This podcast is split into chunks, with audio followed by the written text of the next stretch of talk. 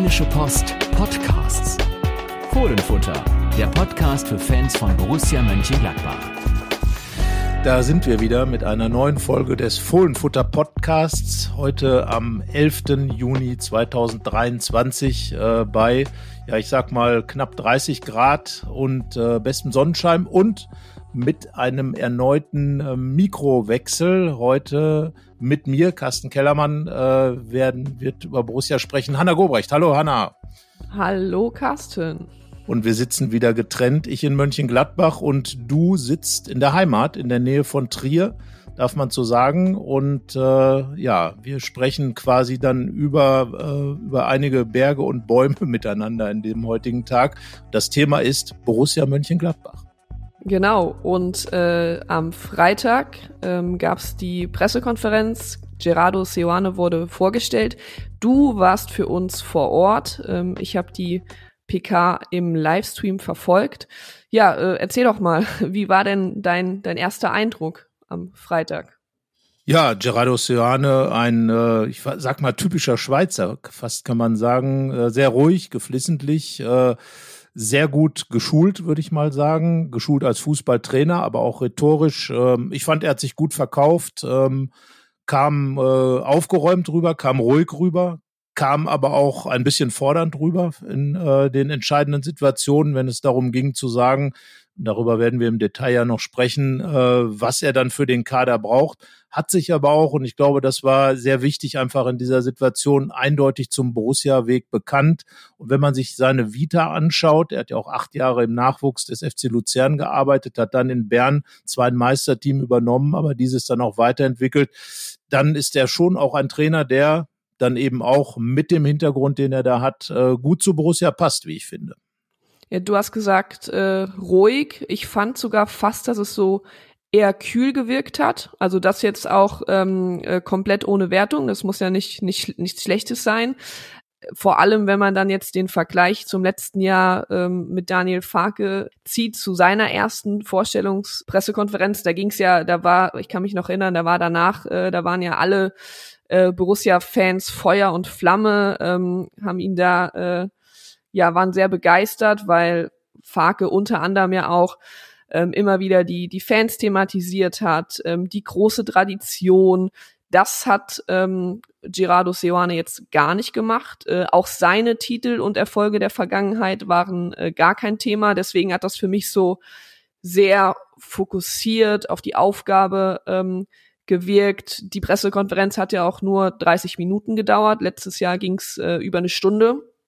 Ähm, ja, das war noch so die, die äh, Unterschiede, die, die mir dann aufgefallen sind. Aber wie schon zu Anfangs gesagt, das muss jetzt gar nichts, äh, gar nichts Schlechtes sein und ja, hat auf mich auf jeden Fall auch einen sehr seriösen ersten Eindruck äh, gemacht. Ja, und ich glaube, das war auch irgendwo das Ziel der ganzen Geschichte. Ähm Daniel Farke war ja ein sehr, ist, ist ja sehr emotional die Geschichte angegangen, hat äh, auch viel erzählt über die große Borussia-Vergangenheit. Das Thema hat Sioane kurz angeschnitten, ähm, hat schon gezeigt, dass er, dass er weiß, worauf es ankommt, wenn man für Borussia Mönchengladbach arbeitet, eben weil er erwähnt hat, dass er im Nachwuchsbereich tätig war, weil er sich auch als Entwickler dargestellt hat aber auch dieses Fokussiertsein auf die Aufgabe äh, war, glaube ich, den Borussen insgesamt wichtig, äh, äh, dass, dass hier eben nicht groß thematisiert wird, die, die Größe des Trainers. Ich meine, also ich muss schon sagen, das ist Gerardo Silvane schon eine Nummer für Gladbach in der aktuellen Zeit. Nach zweimal dem zehnten Platz, Mittelmaß, doch absteigender Tendenz punktemäßig. Und dann kommt jetzt einer, der ähm, in, in Bern vier Titel geholt hat, drei Meistertitel und einen Cup gewonnen hat, in, mit Leverkusen in die Champions League eingezogen ist. Ähm, jetzt die zweite Bundesliga-Station ähm, ist schon finde ich, das ist schon was, dass der jetzt in Gladbach gelandet ist, der Gerardo Sioane, hat ja auch aufgrund, äh, ist ja ähm, halb Spanier und spricht äh, viele Sprachen äh, und ist also ein sehr internationaler Typ. Ähm, das hat natürlich schon ähm, was äh, zu sagen. Das zeigt natürlich was, äh, steht Gladbach gut zu Gesicht. Aber wie gesagt, er hat sich schon etwas zurückgenommen und ich glaube, das war auch wirklich das Ziel dieser Pressekonferenz, einfach ähm, ihn als, äh, als Fachmann darzustellen. Er ist kein, kein Lautsprecher ähm, und will, glaube ich, vor allem eins, er will jetzt erstmal arbeiten, die Mannschaft kennenlernen, das hat er ja auch gesagt. Ja, ähm, ich glaube auch, dass er in den nächsten Monaten äh, mit Sicherheit auch andere Möglichkeiten gehabt hätte, ähm, weil eben bei vielen noch das sehr, sehr erfolgreiche erste Jahr in Leverkusen ähm, im Kopf ist. Aber er hat ja auch betont, wie wohl er sich ähm, in Leverkusen beziehungsweise generell in der Bundesliga gefühlt hat und ähm, das heißt für mich auch, dass seine Familie jetzt wieder äh, mitkommen wird. Er hat ja vier Kinder und ähm, ja, hat gesagt, wie wohl sich seine Familie im Rheinland gefühlt hat und ähm, dass es halt auch einen Einfluss auf die Entscheidung gehabt hätte und deswegen ja war das vielleicht auch ein Punkt, der dann letztlich für Gladbach gesprochen hat. Einfach, dass äh, es jetzt auch nicht so ähm, rüberkam, als hätte er da äh, irgendwie das Ausland äh, forciert. Nein, also ich glaube, äh, es war jetzt schon auch eine Entscheidung, die er ganz bewusst pro Borussia Mönchengladbach getroffen hat, weil er einfach auch eine Chance sieht. Ich habe es im ersten Kommentar ähm, auch so formuliert. Es ist eine Herausforderung für Gerardo Seoane, er weiß natürlich, dass die Mannschaft, die er in Leverkusen hatte, andere Möglichkeiten geboten hat, dass er möglicherweise seinen Fußball anpassen muss. Ähm, er will ja gerne sehr schnell, sehr offensiv unterwegs sein aus einer Dominanz heraus. Ähm, und äh, ja, da, da hat Gladbach natürlich einen etwas anders aufgestellten Kader als Leverkusen. Er hat das ja in den, den Spielen gegeneinander dann auch gesehen äh, wenn die Leverkusener den Gladbachern noch das ein oder andere Mal weggeflitzt sind.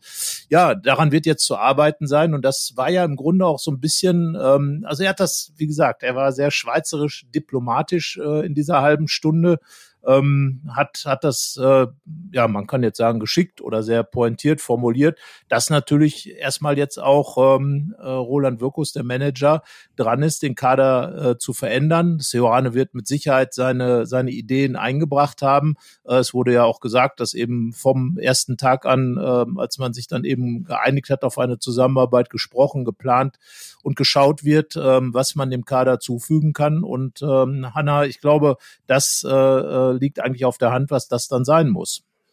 Ja, also natürlich, äh, das ist ja schon seit Monaten Thema, seitdem feststeht, dass äh, Markus Thüram den Club verlassen wird. Ähm, Borussia braucht einen Stürmer, ähm, eine Nummer eins sozusagen da vorne, eine Nummer eins auf der neun, wenn man so sagen möchte. Ähm, da ist es im Moment, ähm, es werden hin und wieder mal, mal Namen gehandelt, aber ähm, Roland Wirkus hat ja gesagt, ähm, aus seiner Sicht, dass der Transfermarkt sehr schleppend sei. Ich muss sagen, ich, wenn man das jetzt auf die gesamte Liga oder den gesamten Markt überträgt, dann ist es, finde ich, nicht so zu beobachten. Andere Clubs ähm, nehmen Spieler unter Vertrag, treffen Entscheidungen. Ähm, wenn man das jetzt mal sich versucht, in seine Situation hineinzuversetzen, warum er das sagt, dann heißt das für mich, dass ähm, er aus welchen Gründen auch immer oder Borussia die Vorstellungen, die sie haben, gerade noch nicht umsetzen können. Es kann sein, dass eben für den äh, großen äh, Transfereinkauf, weil wir reden ja auch von einem zweistelligen Millionenbetrag, der da wahrscheinlich für einen neuen Stürmer äh, fließen müsste, dass da äh, Verkäufe fehlen. Manu Kone wurde ja jetzt äh, dann doch sehr ernst mit äh, Liverpool in Verbindung gebracht. Da äh, ist aber noch nichts fix. Also es wirkt auf mich so, als müsste da noch was passieren, dass bei Borussia so richtig was ins Rollen kommt. Das glaube ich auch. Das fühlt sich auch so an. Das haben wir ja auch in den vergangenen Wochen immer mal wieder thematisiert, dass es diesen Dosenöffner braucht, wo dann eben äh, auch das Geld fließt. Und wenn man sich so die äh, ersten Transfer-Dinge äh, mal anschaut äh, bei Roland Wirkus, ähm, hat er ja mal dann reagiert, wenn Möglichkeiten da waren. Ähm, jetzt äh, wurde beispielsweise äh, Weigel, äh, Julian Weigel von Lissabon gekauft, nachdem klar war, dass äh, Jordan Bayer nach England geht und äh, beim FC Burnley eben festangestellt wird, dass da die 15 Millionen aus England kommen. Dann wurde sofort äh, Julian Weigel klargemacht, äh, mit Benfica Lissabon gesprochen, die 7,1 Millionen Deal ausgehandelt und äh, so stelle ich mir das jetzt auch vor, dass da wirklich die Dinge in der Pipeline sind. Natürlich äh, die Gladbacher auch ein bisschen auf heißen Kohlen sitzen, weil man eben mit Spielern sicherlich auch da im Wort steht und äh, jeder wartet jetzt, dass es dann losgeht und sollte jetzt aus Liverpool das Zeichen kommen, wir machen den Kone, ist ja auch schon zu hören, dass er möglicherweise schon Richtung Medizincheck geht und äh, doch sehr interessiert ist. Ähm, also, dass er hier in Gladbach nochmal irgendwie aufschlägt, das würde ich absolut ausschließen. Ähm, und je schneller es geht, desto schneller können auch die Borussen handeln. Und äh, es sind sicherlich jetzt nochmal ein paar neue Aspekte reingekommen. Anna, und ich glaube, das ist auch klar, wo Gerardo Sojane dann sicherlich auch so seine Fußstapfen mit einbringen will in diese, in diese Transfergeschäfte. Natürlich, Darauf hat er sich auch ganz klar bezogen im Sinne dieses Borussia-Wegs, den Roland Wirkus formuliert hat, aber natürlich auch im Sinne eines Gerardo Seoane, der natürlich seine Vorstellung hat, welche Spieler er gerne hätte. Ja, ich fand es auch, äh, du hast eben schon angedeutet, dass die beiden ja auf der Pressekonferenz ähm, gesagt haben, dass sie dabei sind, ähm, Profile zu erstellen. Das zeigt natürlich, ähm, und das kann mir auch keiner erzählen, dass es anders ist, dass der Trainerwechsel sie in gewisser Weise schon auch wieder zurückgeworfen hat, weil neue Spieler wollen natürlich auch wissen, mit wem sie zusammenarbeiten. Das ist erst nach der äh, Trainervorstellung möglich, erst dann ist es klar.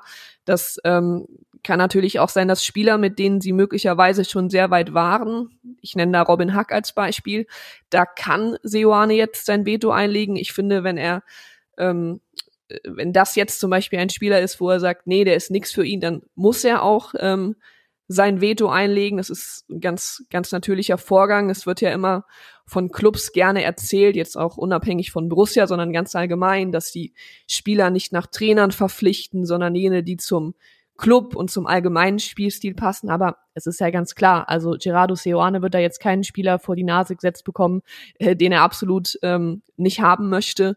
Und ähm, ja, da muss man jetzt gucken, was äh, kann Roland Wirkus ihm quasi äh, erfüllen, welche Wünsche und Vorstellungen. Und das kann dann auch noch ein bisschen dauern. Ja, glaube ich auch. Und äh, wir hatten, wir hatten ja tatsächlich damit gerechnet, dass äh, der Hack äh, nach dem zweiten Relegationsspiel der Bielefelder ist ja nun abgestiegen, die Arminia, dann auch relativ schnell geht, äh, eigentlich in dieser Woche möglicherweise noch vorgestellt wird. Nun gut, kam natürlich die Seoane-Verpflichtung und Verkündung und Pressekonferenz erstmal dazwischen. Aber ähm, ja, möglicherweise geht's dann beim Hack doch nicht so schnell, wie wir gedacht haben oder wie viele gedacht haben, wie schon angesagt war. Und ich sehe es genauso. Also es wäre jetzt ja äh, sehr seltsam, wenn da jetzt Spieler geholt werden, wo Seoane sagt, puh, das, das wird dann schon schwierig. Ähm, das hat man in der Vergangenheit ja auch gesehen, äh, dass, dass die Trainer dann auch relativ klar deutlich gemacht haben, dass sie mit diesen Spielern dann auch nicht wirklich so richtig dick planen. Ich, ich nenne da jetzt mal im, im Fall Farke den äh, Marvin Friedrich, der, der ja da doch irgendwie in einer, in einer schwierigen Situation war, natürlich auch nicht seine Leistung gebracht hat, aber sicherlich bei Farke nicht ganz so weit vorne im Bus gesessen hat, äh, wie er sich das sicherlich ausgemalt hätte. Ja, und ähnlich ja, könnte es dann eben auch äh, in anderen Fällen sein. Darum, da wird es klare Absprachen geben. Sioane wird seine Vorstellung haben wohl wissend, wie gesagt, was Gladbach kann, was Gladbach braucht.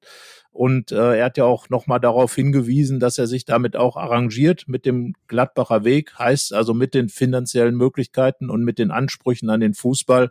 Ähm, so wird er sich dann entsprechend anpassen. Und er wirkt ja auch als ein Trainer, oder er hat das ja auch so gesagt, äh, als ein Trainer, der gar nicht so festgelegt ist auf einen gewissen Stil, sicherlich aus einem Dominanzfußball heraus, ähm, Ballbesitz äh, sicherlich eher pro der Seoane-Mannschaft, aber dann eben mit Speed und auch mit Pressing-Elementen. Aber glaube ich, und äh, das finde ich eigentlich auch ganz wichtig, ein bisschen angepasst an, ähm, an die Möglichkeiten der Mannschaft. Äh, Hanna, oder wie hast du das rausgehört? Ja, jetzt äh, Stichwort anpassen. Ich habe mir tatsächlich äh, ein Zitat äh, rausgeschrieben, was ich äh, ganz gut fand und äh, was das dann auch nochmal aufzeigt, weil Sioane äh, meinte, die Kadermöglichkeiten nehmen immer einen wichtigen Einfluss darauf, wie wir spielen wollen und sollen. Ich bin ein Trainer, der sich den vorhandenen Spielern anpasst, um das Bestmögliche rauszuholen. Also das unterstreicht auch nochmal dieses Diplomatische, was du, was du eben meintest, weil natürlich ähm, wird ihm auch klar sein, dass es da noch äh, die ein oder andere Justierung im Kader braucht.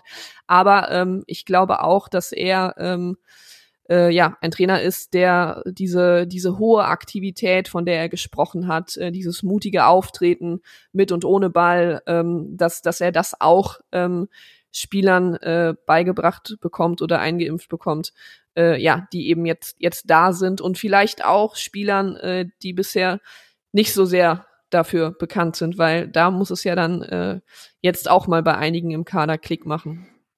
Ja, definitiv. Also äh, da wird's mit Sicherheit, also er hat auch angekündigt, äh, Sioane intensiv jetzt äh, mit den Spielern äh, Gespräche zu führen. Äh, da wird sich sicherlich im Kader auch nochmal das eine oder andere anders oder neu justieren. Vielleicht Spieler, die, äh, die kaum eine Chance hatten. Äh, wir haben, äh, du hast sie ja auch schon mal ein bisschen aufgezählt, äh, eben erwähnte Friedrich, vielleicht auch Hannes Wolf, die äh, möglicherweise jetzt noch mal eine andere Chance wittern und, und sich da neu aufstellen können und bei Null anfangen bei Farke ja doch etwas hinten dran waren und andere, ähm, klar, äh, wir denken da sicherlich beide erstmal an äh, Nico Elvedi und ähm, Florian Neuhaus. Elvedi habe ich noch kurz getroffen übrigens am, äh, vor der PK äh, mit mit Cioane. Er war gerade auf dem Weg zur Schweizer Nationalmannschaft, hatte sich noch seine Fußballschuhe abgeholt und äh, ja, da äh, gibt es zumindest noch nichts Neues, wo es da hingeht oder ob es überhaupt weggeht wird man schauen. Auch da wird Ceoane sicherlich die Gespräche führen. Ähm, hat nochmal darauf verwiesen, dass es für ihn natürlich schon auch ein Faktor Borussia Mönchengladbach und die Verbindung in die Schweiz ist, äh, die für Gladbach gesprochen hat. Und ähm, so wie wir es gerade, wie du es auch gerade beschrieben hast mit dem Zitat, äh, finde ich, passt äh, wirklich gut. Wenn man mal so sagt, dass Johanne sicherlich, äh, wenn man jetzt die vergangenen Trainer Borussias mal nimmt, ohne ihn da jetzt eins zu eins vergleichen zu wollen, aber er hat schon Parallelen zu Lucien Favre. Ich habe das in einem Text, den können wir vielleicht auch nochmal in die Show Notes stellen, ähm, da nochmal ein bisschen rausgearbeitet. Äh, eben dieses, dieses Arbeiten im Nachwuchs von der Pike auf den Trainerjob lernen. Ähm, natürlich die Titel, die er in der Schweiz geholt hat, wie Favre 4, ähm, und äh, natürlich auch, äh, dass eben Gladbach seine zweite Bundesliga-Station ist. Bei, bei Favre war es Hertha. Auch da ging es ins internationale Geschäft. Bei ähm, Sioane Leverkusen Platz drei und in die Champions League. Also da ist die Erfahrung ähm, im Jugendbereich dann die Erfolge in der Schweiz, dann eben die ersten Eindrücke der Fußball-Bundesliga, aber auch dieses, dieses Anpassen an die Mannschaft erinnert mich so ein bisschen an Trainer wie Dieter Hecking, der aus seiner Erfahrung heraus halt auch weiß, dass es gar nichts bringt, wenn man seine Schablone immer hat, sondern dass man eben gucken muss, was gibt die Mannschaft her und äh, dann eben an den Spielern arbeitet. Und das, äh, Hanna, fand ich einen wichtigen Aspekt, dass Johanna ganz klar gesagt hat, in die Spieler reinhören, die Spieler verstehen. Und ich glaube, das das ist mit das Wichtigste, gerade bei dieser Gladbacher Mannschaft, oder?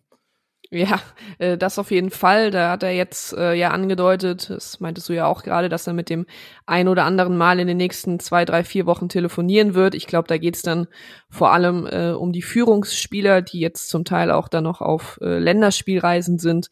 Ähm, dass es da sicherlich schon, bevor man sich dann am 7. Juli trifft, das ein oder andere Telefonat und den Austausch geben geben wird. Das ist ja auch wichtig, einfach, dass er ein Gefühl dafür bekommt, ähm, wer hat hier in der Mannschaft äh, was wie zu sagen, ähm, wer hat diese und, und jene Sorgen.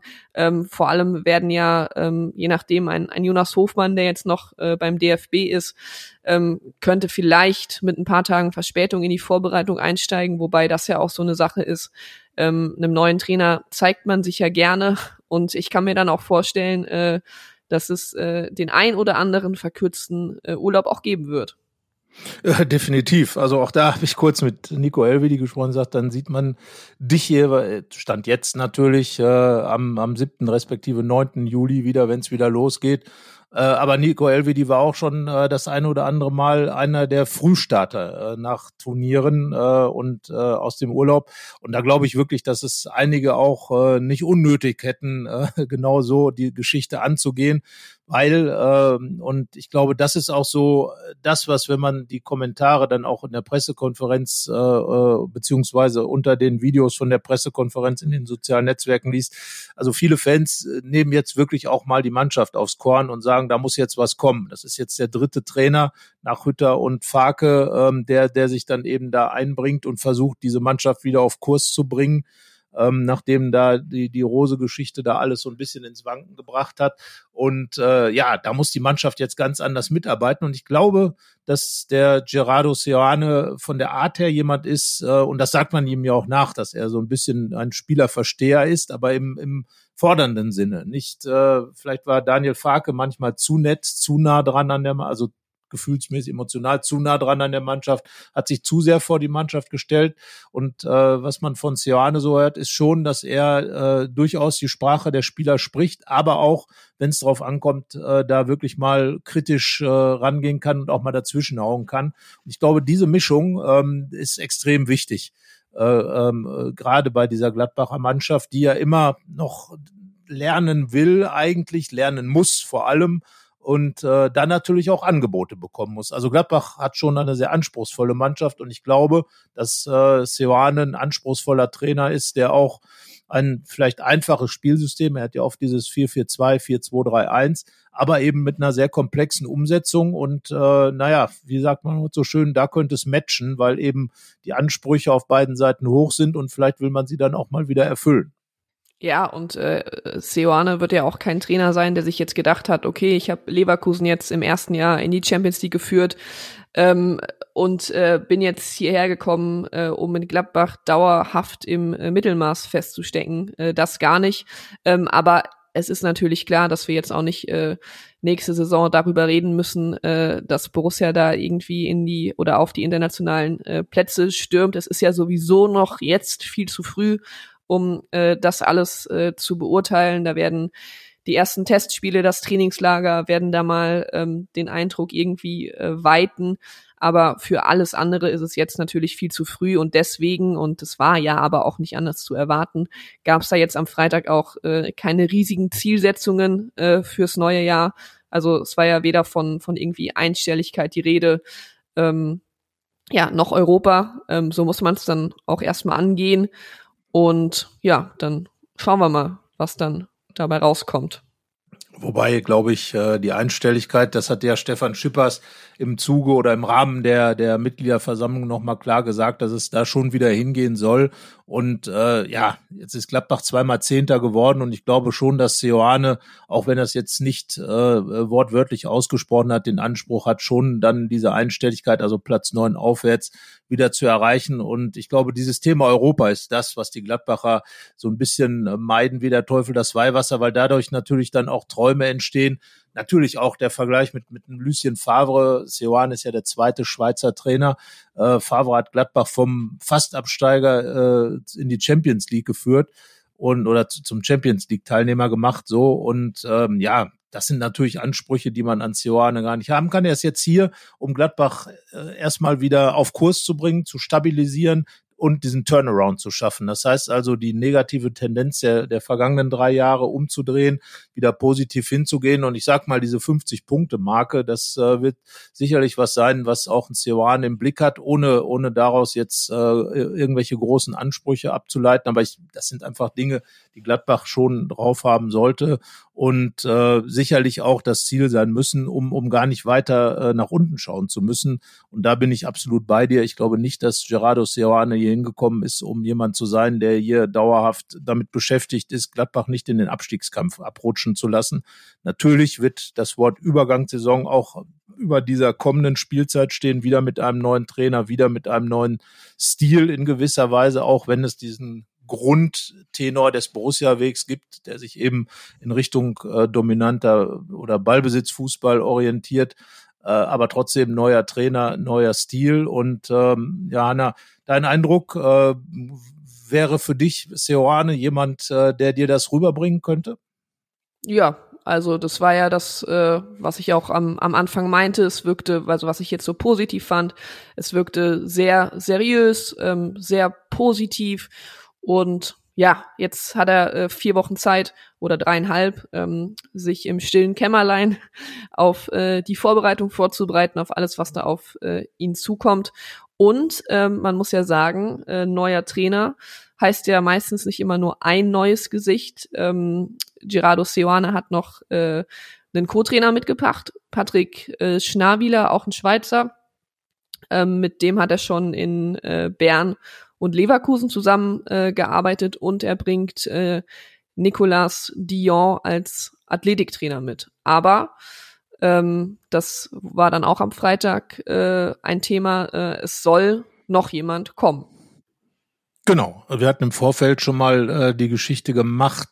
Gladbach sucht den neuen Geideck. Äh, Frank Geideck war ja über Jahre, also eigentlich äh, fast 13 äh, Jahre lang äh, der Co-Trainer, der quasi am Verein angedockt war. Und das hat Roland Wirkus bestätigt, dass ein solcher Trainer, Geideck ist ja 2022 nach seiner Versetzung zu U23 ist er äh, Richtung RB Leipzig entschwunden, gehört ja zum Trainerstab von Marco Rose.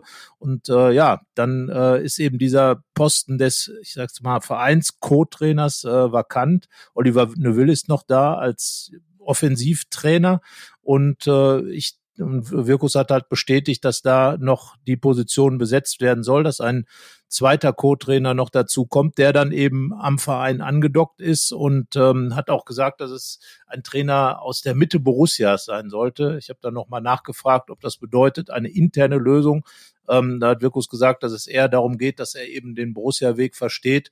Ich deute das so ein bisschen, Hanna, ich weiß nicht, wie du es siehst, aber so ein bisschen so, dass da ein, ein, ein neuer Trainer noch dazukommt, der aber schon einen Borussia-Bezug hat, entweder weil er schon hier gespielt hat, weil er schon als Co-Trainer hier gearbeitet hat.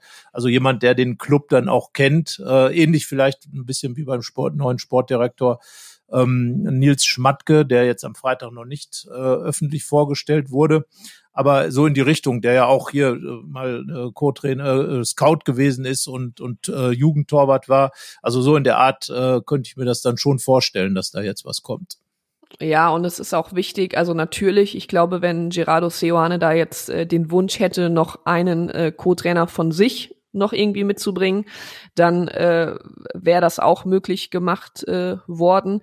Aber es ist für den Club, du hast es gesagt, einfach ähm, ja, kann, kann nur gut sein, wenn es da jemanden gibt, der so eine gewisse Konstanz wieder auf der Co-Trainer-Position äh, reinbringt, weil Frank Geideck war für die äh, Trainer, unter denen er bei Borussia gearbeitet hat, immer wichtig, erstmal der erste Ansprechpartner, um vielleicht auch in eine Mannschaft reinzuhorchen. Wenn man da jemanden im Trainerteam hat, ähm, der, den, der den Club kennt, dann kann es sehr, sehr wertvoll sein. Co-Trainer ist ja manchmal auch so ein bisschen so eine Art, ja, Pädagoge ähm, heißt, dass die, dass die Spieler ähm, ja mit, mit den Co-Trainern oft auch so ein bisschen so eine ja, freundschaftliche Art haben. Ich denke da an, an Frank Geideck und äh, Toni Janschke und Patrick Herrmann. Ähm, einem Co-Trainer vertraut man vielleicht auch mal Sachen an, äh, äh mit denen man nicht direkt zum Trainer geht. Und äh, deswegen wäre es dann, glaube ich, auch einfach wichtig, dass da jemand jetzt ist über Jahre, ähm, ja, der das alles so ein bisschen dann aus der Borussia Mitte äh, steuert. Ja, das glaube ich auch. Und damit würde das Trainerteam dann ja auch rund sein. Äh, es gab, gab ja auch schon bei Marco Rose, der hatte zwei Co-Trainer mitgebracht in ähm, Rene Maric und äh, Alexander Zickler und auch Adi Hütter hat ja zwei Co-Trainer mitgebracht und in beiden Fällen war eben Frank Geideck dann der Dritte im Bunde äh, und äh, Adi Hütter hat dann nochmal explizit gesagt, dass er gerade Geideck äh, wegen seiner Erfahrung auch mit dem Verein und wegen seiner Erfahrung über die Entwicklung des Vereins eben schätzt und darum auch im Team haben wollte. Ich habe mich ein bisschen gewundert, dass Daniel Farke auf diese Erfahrung nicht zurückgegriffen hat. Er als Bundesliga-Neuling und auch seine Co-Trainer unerfahren in der Bundesliga. Ich weiß nicht, ob vielleicht Geideck da doch hätte helfen können. Wir haben ja damals, äh, Hanna, auch als wir mit Eugen Polanski äh, ein Interviewtermin hatten, haben wir auch über Geideck gesprochen und er hat ja auch dessen Erfahrung sehr explizit hervorgehoben. Ja, genau. Da ging es darum, dass äh, zum Saisonstart, ähm, als es für die U23 noch nicht so erfolgreich lief, also vor allem von den Ergebnissen her, ähm, da meinte Eugen Polanski halt, dass man dann als junger Trainer sich natürlich direkt hinterfragt und äh, ähm, jenes dann äh, komplett umwerfen möchte und, und alles nochmal überdenkt. Und dann hat Frank Geideck einfach gesagt, ey Eugen, äh, bleibe ruhig, äh, alles gut, äh, gib dem Ganzen ein bisschen Zeit, die Ergebnisse werden kommen, äh, die Vorstellungen, die wir vom Fußball haben, das passt so. Und äh, das war, glaube ich, für Eugen Polanski eine sehr, sehr ähm, wertvolle äh, Lernerfahrung, die er da gemacht hat. Und die hätte es halt dann ohne jemanden, der sich seit äh, ja, Jahrzehnten in diesem Bundesliga-Geschäft äh, auskennt, äh, dann auch nicht gegeben. Genau, und ich glaube, genau diesen äh, Aspekt will äh, Roland Wirkus auch wieder installieren, eben einen Co-Trainer zu haben, der ganz deutlich ähm, mit, äh, mit dem Verein verbunden ist und, und dieses dann eben auch äh, wieder installieren. Ich bin gespannt, äh, welche Kandidaten äh, da in Frage kommen. Ähm, ich könnte mir auch vorstellen, dass die Suche noch ein bisschen dauert, weil es eben auch abgestimmt äh, werden wird mit dem mit Seoane natürlich, das muss ins Team passen, das hat Roland Wirkus auch gesagt. Klar, es muss, muss natürlich irgendwo zusammenpassen. Natürlich müssen die, äh, die, die Herrschaften da zusammen funktionieren. Aber äh, ja, ich bin gespannt und äh, ja, die Suche wird, würde ich jetzt mal sagen, so noch ein, zwei Wochen bestimmt dauern. Ja, und, und dann wird's aber natürlich rechtzeitig zum äh, Pflichtspielstart ein komplettes Trainerteam ähm, geben. erste Pflichtspiel ist traditionell ähm, das DFB-Pokalspiel und ähm, wenn ihr diese Folge hört, äh, in dieser Woche am Sonntag, am 18. Juni, wird ja die DFB-Pokal-Auslosung geben, Carsten. Ähm, was soll, können und wollen wir uns da für Borussia wünschen? Ja, was wünsche ich mir für Borussia? Eigentlich ein Wunsch, den ich schon, schon längere Zeit hege. Äh, manchmal hatte ich das Gefühl, dass es knapp dran war, weil die Kugeln entsprechend nah beieinander rausgeholt wurden, aber geklappt hat noch nie. Ähm, ich würde tatsächlich gerne mal äh, Borussia Mönchengladbach beim SC Preußen Münster sehen. Äh, in Münster habe ich studiert. Äh, bin dort geboren und äh, ja, die Preußen sind ja ohnehin ein Club, der den Gladbachern einigermaßen verbunden ist. Carsten Kramer, damals der äh, Stadionsprecher, kam ja aus äh, vom SC Preußen und äh, der ein oder andere Spieler auch, ähm, den die Gladbacher hatten, äh, hat vorher auch mal bei Preußen Münster gespielt. Also irgendwo ist eine Verbindung da und naja, Münster ist halt auch immer eine Reise wert. Also das wäre, das wäre cool, mal da im alten Stadion da in, äh, in Münster da aufzulaufen. Ach, guck mal. Ja, und ich äh, habe auch mal geguckt, wer da so im, im Lostopf ist und äh, habe mich dann, es wäre eine sehr weite Reise, aber habe dann äh, mal gesagt, äh, dass ich glaube, dass der Rostocker FC, das ist der Landespokalsieger äh, aus Mecklenburg-Vorpommern, ähm, ja, da gezogen wird für Borussia. Also Rostock auf jeden Fall auch, äh, eine alte Hansestadt, eine tolle Reise, war eine Münde in der Nähe. Damals äh, Borussia ja als Hansa Rostock noch Gegner war in der Bundesliga, das ein oder andere Mal da gewesen und äh, auf jeden Fall äh, definitiv eine Reise wert äh, da an die Ostsee. Und äh, Anna, jetzt würde ich mal ein kleines Spielchen vorschlagen. Unsere Kollegen äh, Yannick Sorgatz und Thomas Gruhlke sind äh, nun ist klar, wir beide podcasten, also haben die beiden anderen heute frei, ähm, was nicht heißen würde, dass nicht trotzdem diese Konstellation beim Podcast stattfinden könnte. Aber wie gesagt, beide heute frei. Jetzt müssten wir beiden uns mal überlegen, was wir diesen Herrschaften denn für Pokallose zudenken würden, wo sie sagen würden, hey, da hätten wir Bock drauf. Also, fangen wir an mit Yannick. Oh, äh, dann nehme ich Yannick. Ähm, ja, okay, das ist, äh, das ist, glaube ich, gar nicht so schwer. Dann soll er doch den FC Oberneuland bekommen. FC Oberneuland, jetzt äh, denken alle, hey, Moment, da hat doch Gladbach erst gegen gespielt. Ja, richtig, ähm, im Pokal und im Freundschaftsspiel. Aber die haben dann nach dem Testspiel gegen Gladbach, ähm, wenige Tage später, haben die den Landespokal in Bremen gewonnen. Und ja, Yannick hat mal eine Zeit lang in Bremen gelebt und gearbeitet. Also kann er doch da alte Freunde besuchen. Ja, das äh, ist doch nett, wenn man das noch ein bisschen verbinden kann. Naja, und bei Thomas bin ich jetzt einfach mal äh, frech und sage Karl Zeiss Jena. Ähm, oh. Hintergrund, also erst einmal war Thomas für uns ja in Leipzig, wir erinnern uns, äh, dort beim Spiel und äh, ja, ich glaube, da sind seine Bahnverbindungen waren so suboptimal, soweit ich mich erinnern kann.